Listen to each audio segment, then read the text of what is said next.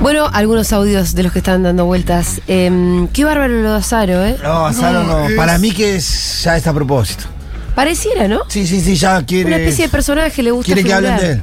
No, para Sí. mí también es, es eso, pero también hay, un- hay como una profunda ignorancia. ¿eh? Me parece que hay algo ahí donde claramente. Sí, hay un sesgo de ignorancia, pero Sí. me parece que la exagera para quedar Sí. siempre en la opinión pública. Sí. Sí, sí, pero al mismo tiempo eh, parece, ¿viste cuando la gente que decís, che, esta persona parecería que, que está diciendo algo que, que- que cree que es una reflexión Sí, acertada? más o menos inteligente. Eh, o más o menos inteligente, Sí. eso es lo que lo más sorprendente de lo que pasa. Y cuando decís, bueno, che, hay un mundo que está cambiando hace ya varios años Sí. y donde ese discurso, pero que- quedó muy, pero muy sí, sí, viejo. sí, sí, él como que quiere pegar la vuelta. Pero bueno, ya lo hablamos con Mónica Macha. Em, vamos ahora a saludar al señor Alfredo Zayat. Alfredo, ¿cómo estás? Bien, muy bien, muy bien. ¿Cómo andan todos? Bien, acá. Antes que nada, antes que nada, impresión. Ay, estuviste, Alfredo, no te vi. No, no, estuve trabajando. Ah. Lamentablemente, lamenta- no, no sé lo que puteé porque, bueno, estaba el discurso de Alberto. Sí. Era día feriado, había menos gente y entonces tuve que ocuparme. Pero bueno, Sí. vi repercusiones, vi fotos. ¿Podés ver la Eh, transmisión? Me llegaron, me llegaron comentarios. Sí, sí. Y la verdad, eh, orgullo, orgullo de estar en una movida como la que es. Bueno, Eh, gracias, como Alfredo. En general es Futurock y lo que fue ayer eh, en, en Tecnópolis. Gracias, Alfredo. La verdad que estamos recontra felices, estallados de felicidad también. A pesar de los contextos, ¿no? Yo ayer decía, cuando, mira, cuando el contexto es una mierda, la felicidad la encontrás en un festival. Así Y que sí, no es poca sí, cosa. Está bien. ¿Eh? No, no, y, habla bien, eh, habla bien en el sentido que también es parte de la responsabilidad social, si querés, de medio de comunicación y en este caso de Futurock frente a situaciones de angustias colectivas, de situaciones de, de traumas, bueno, vos le ofreces un espacio de eh, libertad, un espacio de respirar, un espacio de encontrarse, un espacio de decir, bueno, pasarla bien y ser feliz. Sí, totalmente. Y eso es importantísimo. Eh, bueno, vamos a lo nuestro, que es el contexto de mierda. Así- es la- esa es la tarea que La tengo. otra parte, la del contexto del- de mierda. Bueno, ¿qué te pareció el discurso del presidente ayer? Bien, me parece que bien, digamos, eh, yo tomé una de la eh, de los temas y que me parece interesante que es el tema de la inflación. Sí, Eh, si haces un poco de memoria, difícil que encuentres, yo creo que mucho tiempo, no quiero ser tan tajante desde el comienzo de la democracia, también lo mencionó que cuando hablas de la inflación y te preocupas porque la plata no te alcanza, o sea Sí. que tenés que hablar de los ingresos. Y, y mencionó que desde diciembre del 2019 a diciembre del 2021 el salario real de los trabajadores formales, formales subió un 3% en términos reales. Y que aclaró inmediatamente que no es para celebrar. Y está bien, Sí. porque no, teniendo en cuenta que venís de 20 puntos abajo lo que fue el periodo de Macri. Entonces, eh, la inflación es un gran desafío en términos económicos, en términos sociales y políticos para el gobierno. Eh, si quiere tener algún tipo de chance electoral, eh, claramente el tema de eh, la tasa de inflación vinculada estrechamente con el tema de los ingresos eh, de los sectores populares está va a influir muchísimo. Lo que sucede, y ahí viene a otra parte, es que por el acuerdo con el Fondo Monetario Internacional vinculado con las tarifas y por lo que es la inercia inflacionaria que se da porque se va a ajustar un poco más el tipo de cambio y además también lo mencionó Alberto Fernández que muchas empresas ajustan por si acaso eh, tenés un problema para este año. sí. Entonces, es un problema para la, la población, pero es un problema también para el gobierno porque lo plantea y tenés que tener medidas muy, muy, pero muy efectivas para eh, poder bajar sostenidamente la tasa de inflación. Y para cerrar este capítulo de inflación, me pareció interesante eh, un aspecto que en realidad tiene un, un componente político, económico, vinculado con el, el poder económico. Él menciona que eh, uno de los rubros que más aumentó en enero fue el servicio de telecomunicaciones. Fui a buscar a- al INDEC eh, y ahí hablaba de la con- convivencia del poder económico con el poder judicial, ¿no?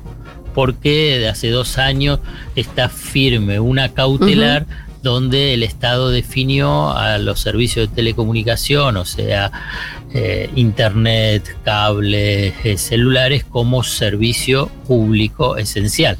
O sea que puede regular el mercado como regular los precios. La cautelar te frena esa medida. Te decía que fui a buscar a- al INDEC qué pasó en enero y ese fue el rubro que más subió, Sí. el servicio de telecomunicaciones. El 7,5%. Estuvo arriba de todo. Estuvo arriba de restaurantes y hoteles, teniendo en cuenta enero, que es las Sí, sí, sí, sí. vacaciones, después de la pandemia, para también para que quieren recuperar márgenes de ganancia, y alimentos y bebidas no alcohólicas, que estuvo en el 4,9%. Y ese 7,5% fue impulsado por los servicios de telefonía e internet. Entonces, también hay que ponerle nombre y apellido.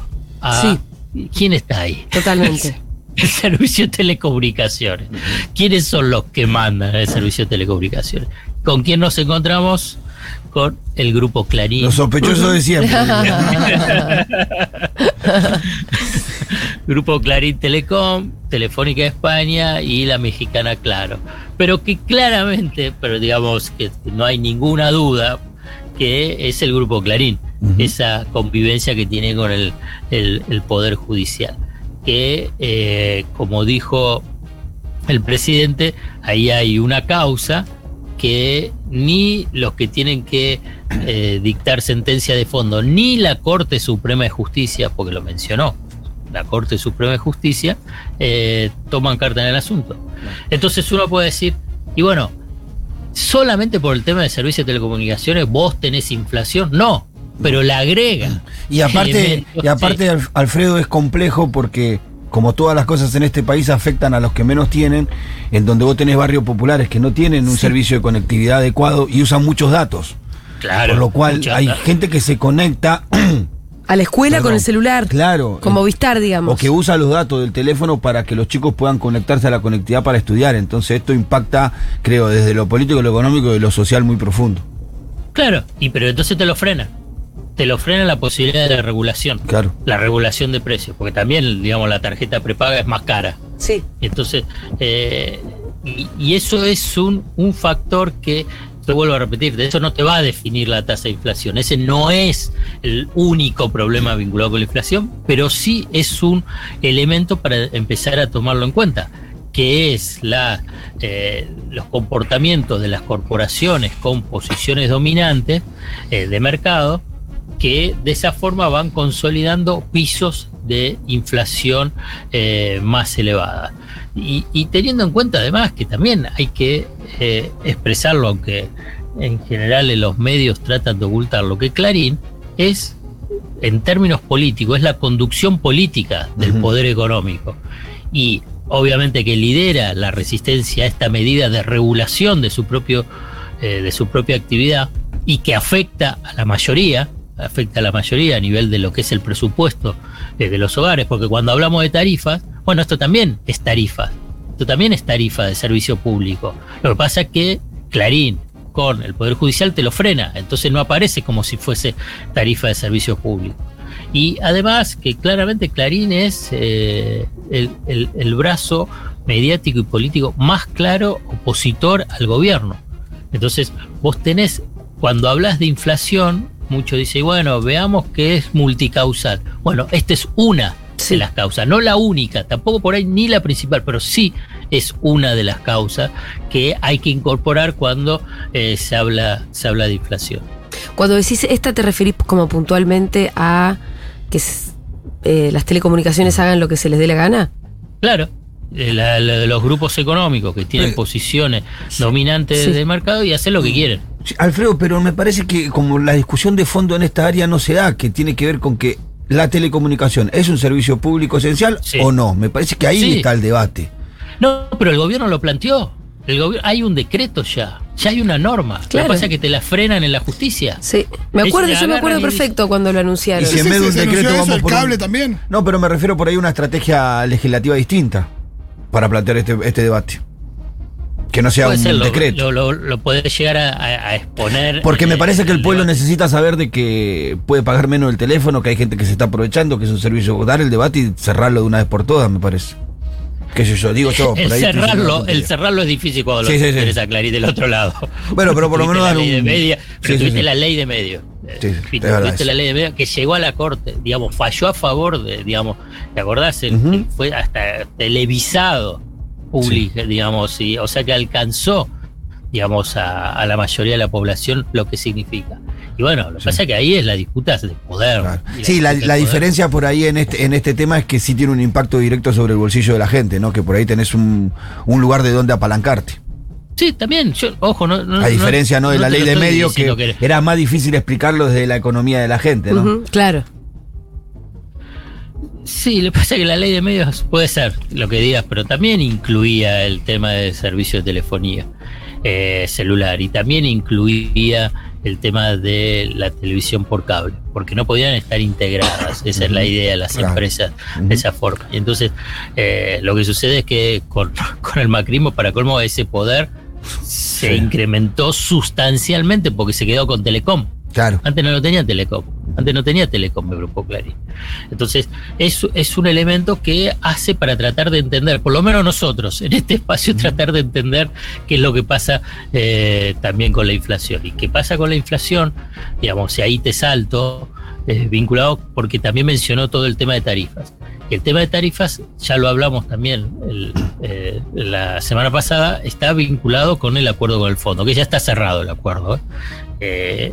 Ahora se están definiendo cuestiones, si querés llamarlas legales, de forma de las palabras en inglés y las palabras en español, para que no haya confusión y que no tenga malas interpretaciones del staff técnico, ni después cuando vengan las revisiones y también tenga que ver en términos políticos. Pero hay, hay un factor que es el tema de las tarifas. Las tarifas de la luz y el gas iba a ser el 20%. Bueno, ya no va a ser solo el 20%, va a ser más. ¿Va a ser lo que pide el fondo, lo que pedía el Fondo Monetario Internacional? No, pero no va a ser el 20, que uno puede decir, ¿y quién te, quién, quién impulsaba ese 20? Pero además, ¿el Y 20 bueno, para quién? ¿Para todos? El 20 para todos. El 20 De era mínimo. para todos. Claro, el 20 era para todos. Y después la segmentación.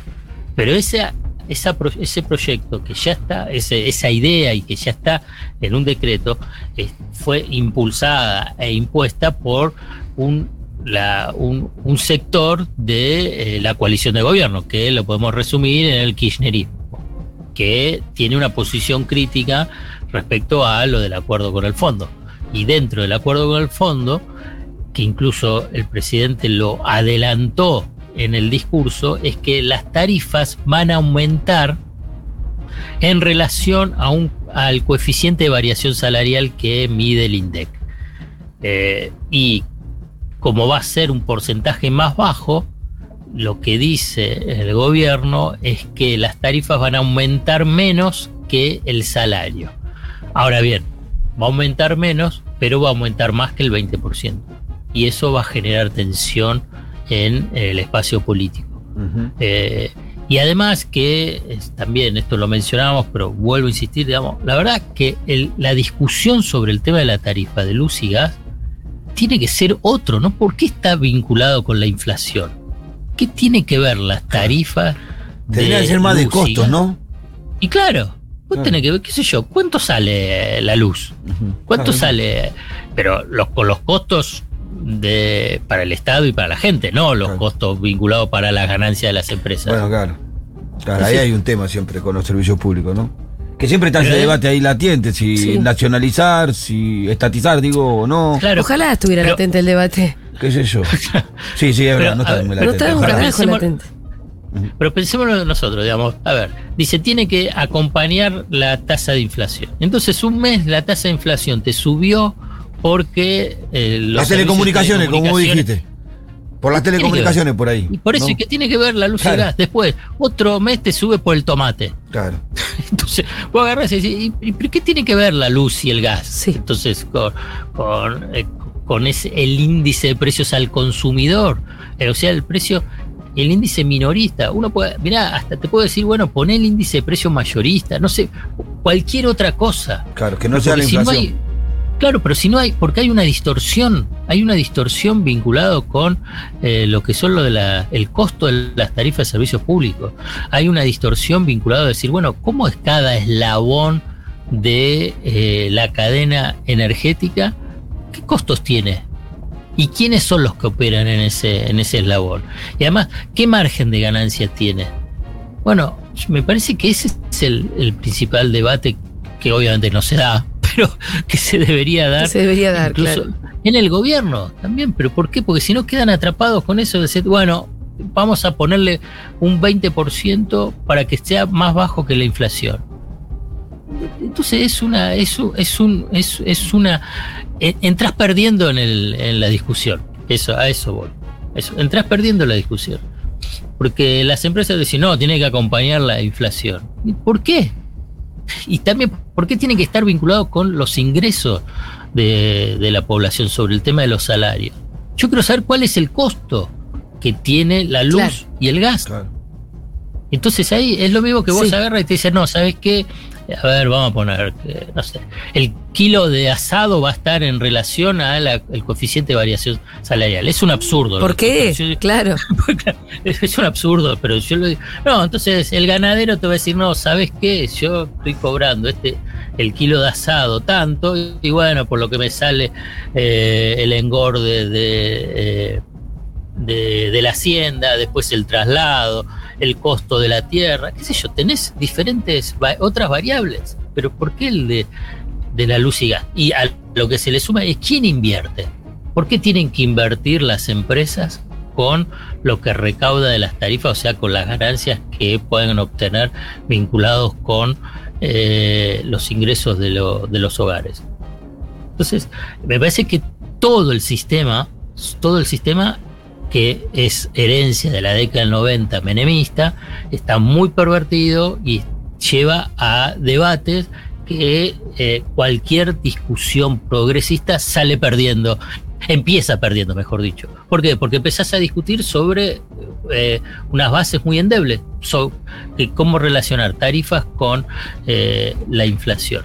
Ese es uno de los capítulos que para mí va a empezar a generar mucho, mucho ruido en términos políticos al interior de, eh, de la coalición de gobierno, pero que además que está vinculado con la inflación, si vos vas a tener un incremento adicional a ese 20% en luz y gas, bueno, también vas a tener un- una mayor incidencia en la tasa de inflación.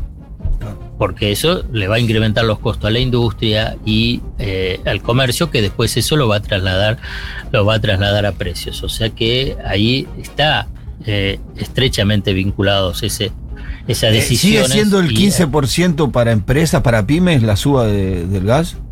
Por ahora. Por ahora, porque con esto no. No, no, no, ahora no sé. Ahora no, ahora, ya puede eso, haber cambiado con esto que contás. Y ahora hay que ver. ¿Por qué?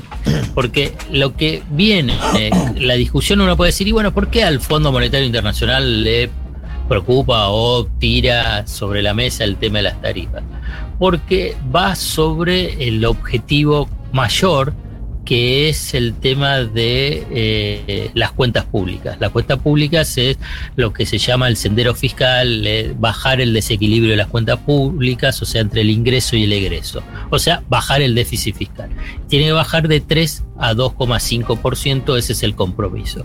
Y el capítulo, el rubro, subsidios, se lleva una porción importante de los recursos. Entonces acá dice, y bueno, pero ¿por qué quiere que haya un mayor eh, equilibrio o sea un excedente? Bueno, porque el Fondo Monetario Internacional es auditor de los intereses de los acreedores. Y, y en este caso son ellos mismos también los principales acreedores. Claro. ¿Por qué? Porque si genera excedente, me- digamos, equilibra las cuentas públicas y genera excede- excedente, es que te pueden pagar la deuda. A eso apunta, digamos, cuando agarras y piensan el, el- tema del de el sendero fiscal. Y esto es uno de, de los puntos que uno tiene que tratar de entender de cuáles son los intereses que están por detrás de esa exigencia del Fondo Monetario Internacional. Alfredo, vos decías entonces que el acuerdo ya está listo, que se están eh, puliendo solamente algunas formalidades casi Sí. idiomáticas. Así Eh, es. que- ¿Cuál es la parte más preocupante para vos de lo que se conoce? No, en términos generales, en términos generales, eh, yo coincido que es un acuerdo eh, diferente a los acuerdos anteriores, porque no tiene reforma laboral, reforma previsional, eh, no piden un salto de evaluatorio, no piden eh, eh, liberalización del mercado cambiario liberalización financiera. Eh, pero yo creo porque es un acuerdo político. Todo Sí. acuerdo con el Fondo Monetario Internacional es político y este también es político. ¿Y, ¿Y por qué lo hace? Yo creo que el fondo lo hace porque de esa forma da vuelta a la página, una de las páginas más negras de la historia del Fondo Monetario Internacional por el fiasco del crédito otorgado a Macri. Porque acá parece, a, a partir de ahora empieza una nueva historia. Es un nuevo acuerdo con un nuevo esquema financiero y entonces pasa a ser otra, otra historia. Alfredo, Entonces- recién mencionaste el tema del crédito entregado a Macri. Eh, esta investigación que propone el presidente, ¿la ves? Es, ves Que fue tan ofensiva, ¿no? Para la Sí, oposición. claro. Como dando cuenta de. Oh. Sí, sí. Como si hubiera sido poca cosa esta de tomar esa decisión. Eh, pero bueno, también. Pero además como si fueran culpables. ¿Por qué se ofenden No, tanto? pero para- para- Porque son culpables. hacer- Claro. No, pero Porque son claro, culpables. eso- to- todo eso es así. Pero vamos a hacer un poquito de memoria, poquitita. Sí. El año pasado, en el, el discurso de, del 2021, del primero de marzo del 2021, Alberto Fernández dijo que el Estado se constituía en querellante de la causa que Sí. ya existía vinculada con la investigación. Y a partir de ahí, la Procuración del Tesoro se, se, se constituyó en querellante. No es nuevo. Claro, además existe eso. ya ¿no? la cau- ya existe esa causa. Esa- solamente él hizo esa, esa mención para recordarlo, que obviamente era un guiño a Cristina. Te hago una pregunta, Alfredo. ¿La causa es sobre Sí. cómo se obtuvo el préstamo o qué se hizo con el dinero del préstamo? No. Eh, la causa es por la violación de la ley de administración financiera y, y administrativa, porque se hizo sin respetar ninguna de las. Ah, bueno, es sobre la básicas. obtención del crédito entonces. Claro, pero, Claro. pero no es. Porque me parece que después hay otro tema que es qué se hizo Pero- con esa plata. Pero Pitu, sí, claro, pero, pero no es poco. No, no, no, no, no digo que sea tiene- poco, No, no. no, no, no, pero yo lo que quiero decir, un Estado tiene una responsabilidad. Cualquiera que a su- se po- pones en un cargo tenés una responsabilidad y tenés que cumplir normas. Y además, acá no cumplieron ninguna norma de, de control, de pedido de, de- de permiso, de, eh, de debate. Un crédito de 44 mil millones de dólares. ¿Me entiendes la magnitud? Digamos, los tipos se pensaban que eran dueños y amos absolutos de hacer lo que querían. Digamos, eso exige, digamos, obviamente hay que ver la justicia, pues está en Inodoro Pi, ¿no? La causa.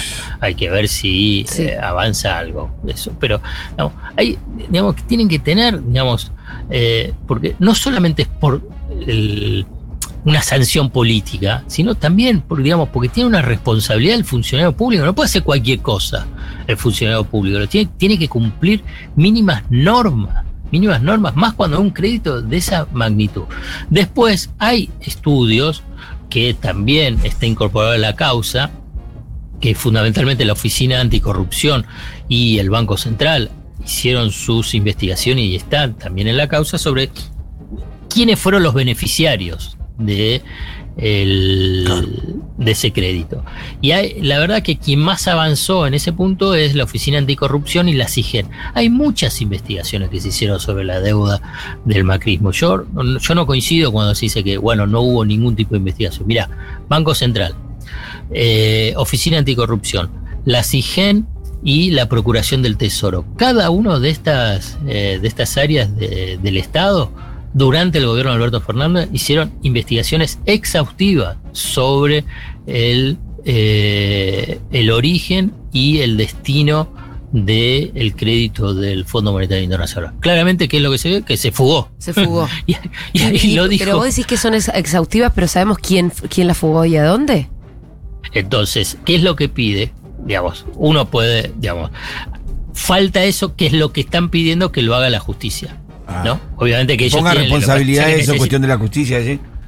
Claro, porque lo que está pidiendo es que la, la información. Por ejemplo, la Oficina Anticorrupción, te lo resumo, ¿no? Digamos la idea. Dice, esa plata la pidieron para que los que se aprovecharon de eh, lo que era la bicicleta financiera hasta el 2018 pudieran salir. O sea que lo que pide es decir, bueno, ¿quiénes son los que se beneficiaron en esa bicicleta financiera? Y dice, y eso es muy fácil. El, el Poder Judicial tiene que reclamar ese, esa información. ¿Y pero cómo lo puede hacer? Porque el Banco Central te puede decir, bueno, acá hay secreto bancario. Bueno, obviamente eh, eximiendo del secreto bancario, pero eso lo tiene que pedir eh, la jueza, la fiscal y la jueza. ¿Entendés? Sí. Entonces, bueno, entonces ahí, ¿lo va a hacer no lo va a hacer? Es la jueza Capuchetti, digamos, eh, que la puso Macri, ¿no? O la, la designó Macri. Vamos a ver si avanza o no avanza eh, con la causa. Difícil Eh, que